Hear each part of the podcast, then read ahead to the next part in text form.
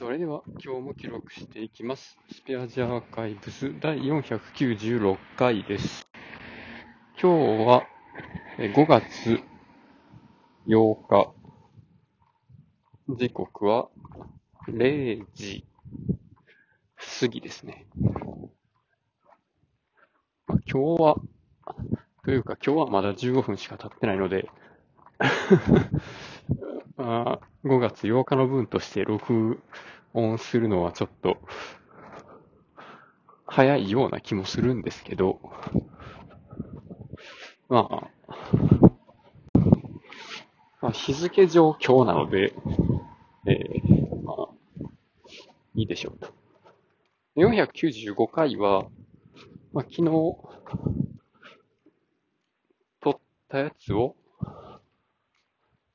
あや、なんかよくわかんなくなりましたけど、うん。なんやっけ？え、どうやったんだっけな？495回は、えーっと、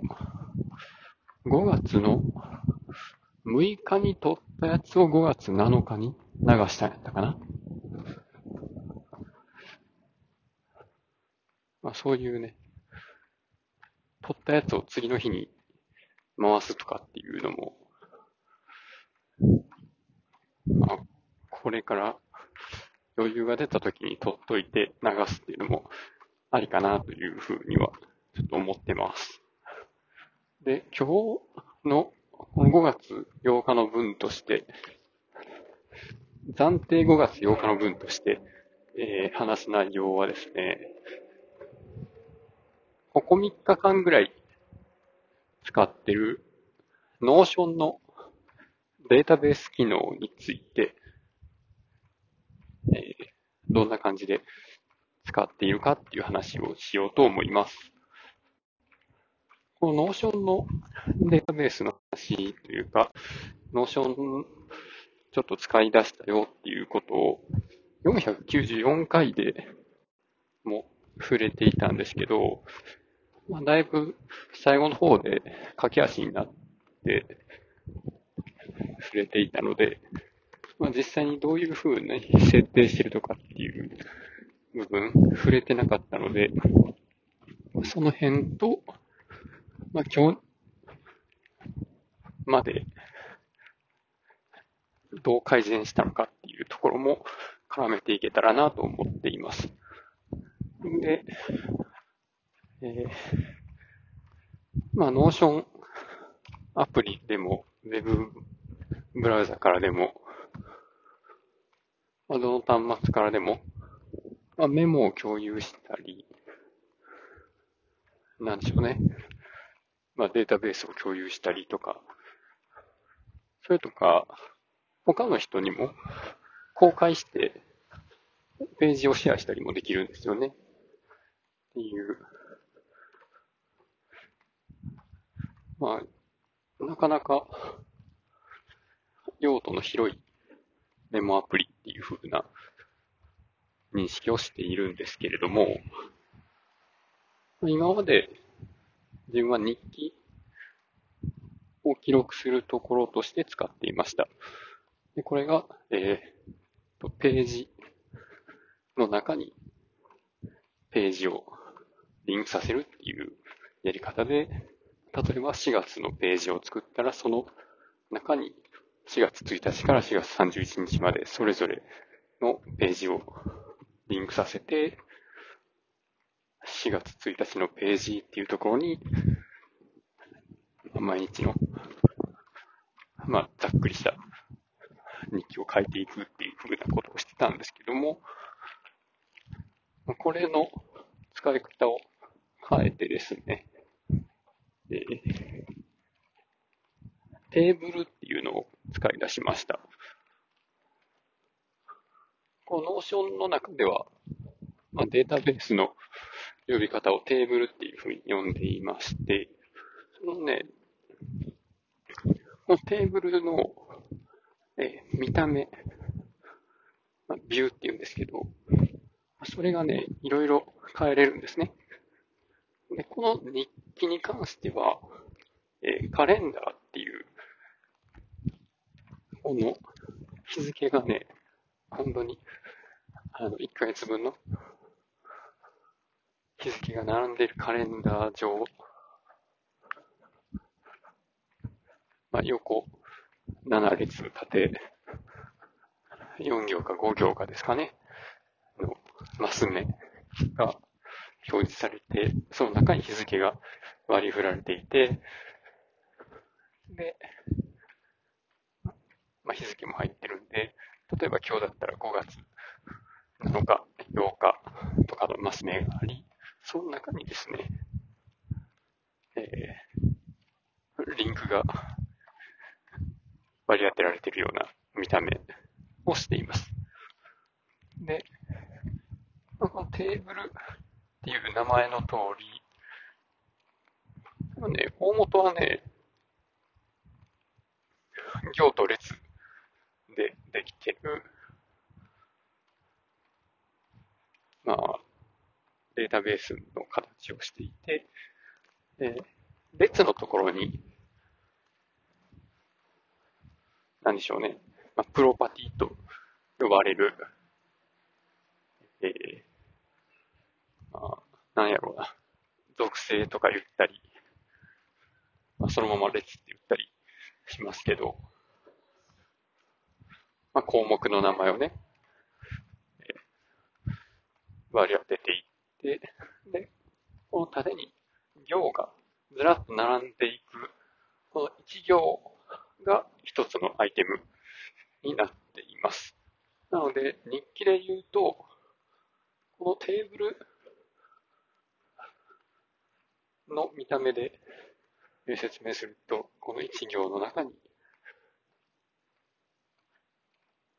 えーまあ、今日の分、一行一行が、それぞれ、一日ずつの行となっていて、で、この列としてどういうプロパティを持たせているかっていうと、まあ、まずもちろん日付ですよね。日付と、えー、っと、何やったかな。何やったかなじゃないよな。何やっけ。日付と、えっ、と、日課にしたいこと。例えば、両リンゴで外国語、何語を勉強しましたかっていうのを、えー、マルチセレクトっていう形式で、あらかじめ、このマルチセレクトのプロパティに入れる値を、まあ、中国語、英語、ロシア語、フランス語、ウクライナ語とかね、入れておいて、まあ、その中から複数選択できるようにするとか、えー、筋トレっていう、まあ、チェックボックス。これで筋トレしたらチェックみたいなやつだったり、あと、朝ラジオ体操みたいなチェックボックスを作ったりとかしてますね。で、まあ、テーブルの見た目だと、まあ、そういうのが、列が横にずらっと並んでいるようなものなんですけど、これをカレンダービューにしたときに、さっき言ってた、この日付がカレンダーの見た目をして、並ぶっていう話だったんですけど、このね、えー、各日付？の中に、まあ、その日の分の行というか、まあ、レコードというか、アイテムが出てくるんですけど、このその日の枠の中に、プロパティを表示させることもできるんですね。で、そうすると何がいいのかというと、その枠の中で、えー、両輪を何語やったか、ラジオ体操のチェックボックス、筋トレのチェックボックスっていうのが出てきまして、で、そのカレンダーの見た目のままチェックをオンオフしたり、外国語を選べたりできるんですよね。本当にね、あの、卓上カレンダーの今日のところにチェックとかしてるのと同じような使い方ができます。で、それも結構いいんですけど、この Notion のデータベースのいいところは、その一つ一つの行の中にページを埋め込めることですよね。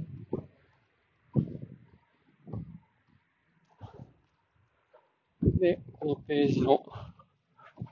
中身自体をテンプレートとしてあらかじめ作っておけば、毎日決まったやつを、テンプレートをコピーして、えーまあ、メモを書いていけると。まあ、その辺がすごい便利ですね。で、カレンダーについては、まあ、それぐらいで、えー、他、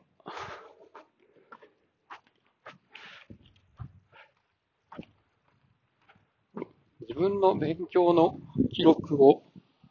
え管理するようにもデータベースを作ったんですけど、これはね、えー、そのままテーブルビューで作ってます。で、ここで、えー、最初はですね、のプロパティとして、えーまあ、日付ハイフン、今日何個目っていう番号。まあ、これが、まあ、いわゆるタイトルみたいなもんですね。で、他に、えー、その行を追加した時間、作成時刻っていうのがありまして、例えば、5月8日の昼の12時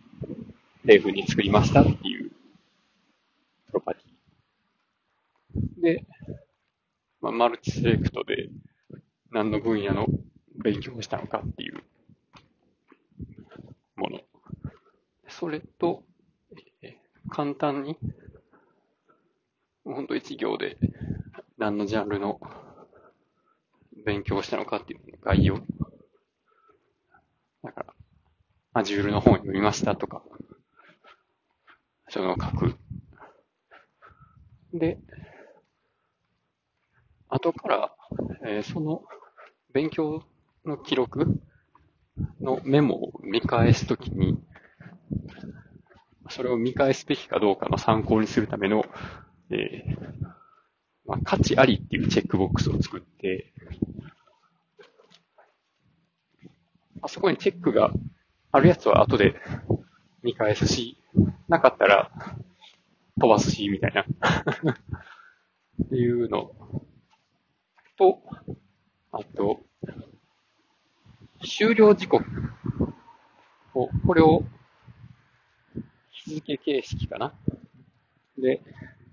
えー、自分で時刻を、の勉強を終了した時刻を、入力するようにすると。で、最後に、え、関数形式のプロパティで、え、あの勉強の終了時刻から、その行の作成時刻の差分を取って、分で表示するようにしてます。まあ、これで、まあ、その勉強を何分やったのかっていうのが、後から見れるようになります。あこれは、何やったかな。日付を引き算する関数が入ってたので、それをそのまま使いました。本当は、あの、終了っていうチェックボックスをオンにした時の時刻を入力して、それで差分取るっていうのをやりたかったんですけど、それのね、やろうとしたときに、まあ、チェックボックスがオンになっていたら、ナウかん、ナウをしとくとか、したらね、そのレコードを更新するたびに、そこのナウの日付が更新されて 勉強時間どんどん伸びるみたいなことになってて、しゃーなしで勉強終了時刻は手入力することにしました。で、まあ、この一件分の、え、勉強記録の中にもまたページを埋め込めるので、まあ、マークダウンの形式で、まあ、何の勉強について、え、分かったこと、分からなかったことっていうのを書いていきます。でこの時にね、トグルボタンっていうのかな。トグル見出しみたいなのを使って、えーま、例えば、Azure のリージョンとはみたいなトグル見出しにして、その、えー、詳細を開いたところで、えー、リージョンっていうのはデータセンターの場所だよみたいな説明を、えー、開かせるような作りにしています。ということで、今日はこの辺で終わります。ありがとうございました。